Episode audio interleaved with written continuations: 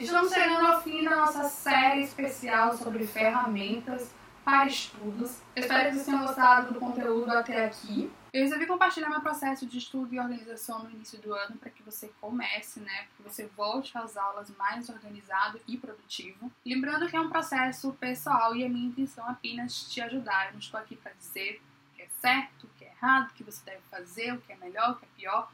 Estou aqui compartilhando o meu processo pessoal com a intenção de, de alguma maneira, te ajudar. Até porque, como eu digo, em todo vídeo, em todo conteúdo sobre organização e produtividade, organização é um processo pessoal.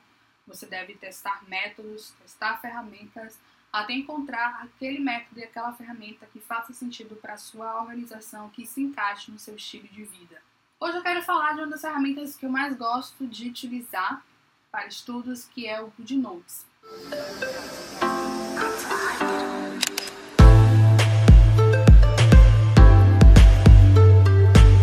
É um dos melhores aplicativos para usar no iPad com a Apple Pencil. A proposta é transformar o iPad em um papel digital. O GoodNotes ele tem diversos papéis, diversas canetas, eu adoro poder trocar de cor, poder trocar de ponta de maneira tão rápida, simplesmente indo lá no menu e clicando na opção desejada. Nele você pode criar notas do jeito que você quiser, além de importar arquivos de imagem e PDFs. Agora eu vou mostrar três situações em que eu utilizo o GoodNotes. A primeira é anotações e marcações nos PDFs. Desde quando investi no iPad, na Apple Pencil e no GoodNotes, eu diminui bastante a quantidade de impressão de apostila.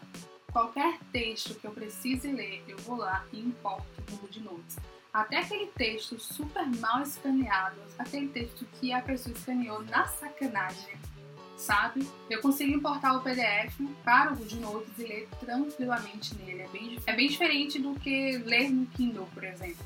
E assim, eu passei de certa maneira a fazer quase todos os meus fichamentos no GoodNotes.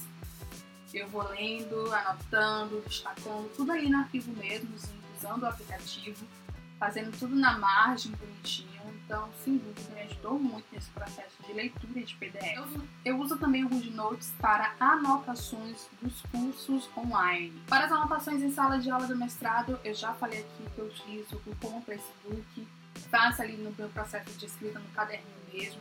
Mas para os cursos online em casa, eu utilizo o GoodNotes no iPad. Eu vou assistindo os vídeos e vou fazendo minhas anotações simultaneamente. Eu acho até que é uma forma de compensar o uso do papel em outros momentos de estudo. Uma outra situação que eu utilizo muito o GoodNotes é o resumo dos livros teóricos. Eu gosto muito de fazer anotações no próprio livro, então meus livros teóricos são todos rabiscados, mas quando eu sinto a necessidade de reescrever algum conceito com as minhas palavras, de fazer um resumo com as minhas palavras, é, eu utilizo o GoodNotes para isso. Eu vou lá, crio meu caderninho relacionado ao livro teórico que eu estou lendo e vou fazendo todas as minhas anotações. Na verdade, não só livros, mas qualquer apostila, qualquer texto que eu sinta essa necessidade de escrever, de fazer um resumo mais bem trabalhado, eu faço também no GoodNotes.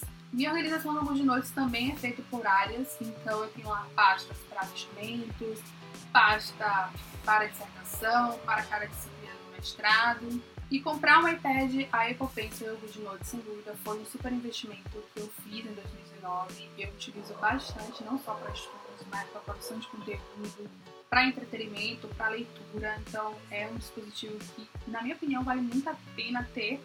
Foi uma pirâmide de influência, eu, Anne e Marisa, minhas amigas artistas, que fizeram o plano em 2020 comigo. Se você ainda não baixou o plano, é baixo, vou deixar o link na caixa de informações nós três nos influenciamos a comprar o iPad e a Apple Pencil para estudo e para as meninas, principalmente para a questão de criação. E foi um super investimento que eu, que eu acho que valeu muito a pena. Escrever no iPad com o GoodNotes e a Apple Pencil é a mesma coisa que escrever à mão num papel normal, comum?